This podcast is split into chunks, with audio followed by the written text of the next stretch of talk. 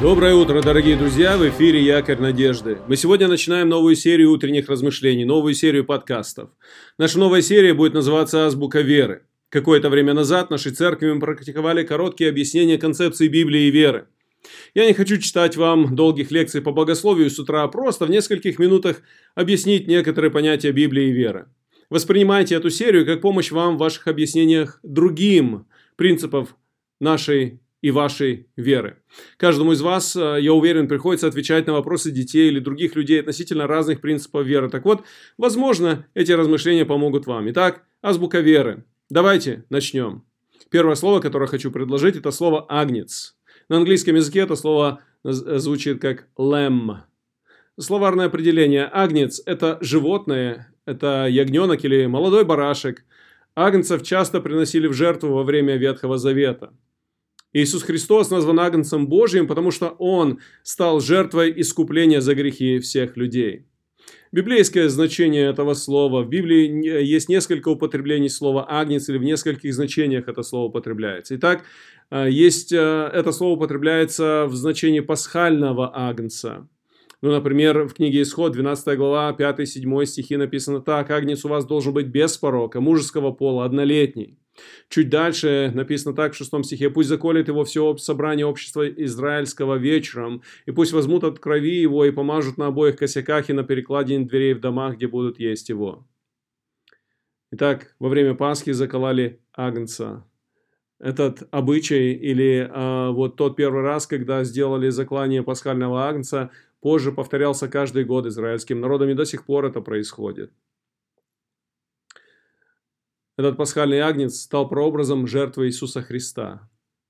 В Библии еще упоминается агнец для жертвы, то есть очень часто агнцев приносили в жертву. Наверное, один из самых популярных, э, одно из самых популярных или самых, э, ну, скажем так, многочисленных животных, которых приносили в жертву, были агнцы. Интересно, э, в истории, например, жертвоприношения Исаака, когда Авраам и Исаак идут на гору для того, чтобы а, Авраам мог э, совершить там жертвоприношение, как сказал ему Бог Исаак, спрашивает отца. Он сказал, вот огонь и дрова, где же агнец для всесожжения? Бытие 22 глава 7 стих. То есть для Исаака было привычным, что агнцев приносили в жертву. В Библии еще написано, что Иисус Христос – это агнец Божий. Он себя принес в жертву. Иоанн называет Иисуса, Иоанн Креститель называет Иисуса Агнцем Божиим. Это записано в книге а, в Евангелии от Иоанна, 1 глава, 29 стих. На другой день видит Иоанн, идущего к нему Иисуса, и говорит, вот Агнец Божий, который берет на себя грех мира. Это, а, наверное, один из самых значительных аспектов служения Иисуса – это его жертва за грехи людей. И вот именно поэтому он называется Агнцем. Есть очень много э, значений, привязанных к этому. Он, как агнец, был безгласен, он принял кротко жертву, он в смирении это сделал. То есть очень-очень много образов, которые говорят об этом. Ну, еще интересно, Иисус называется агнцем в книге Откровения. Но в этом случае это не означает, что он слаб или как-то очень кроток. В книге Откровения, напротив, показано, что он добровольно стал жертвой, что он принес жертву, что он был жертвой, но сейчас или в будущем ему поклонятся и поклоняются уже в небесах все. Очень интересно, можно прочитать э, в книге Откровения 5 глава с 5 стиха. Один из старцев, это один из 24 старцев, сказал мне, сказал Яну, «Не плачь, вот лев из колена Иудина, корень Давидов победил и может раскрыть эту книгу и снять семь печати ее».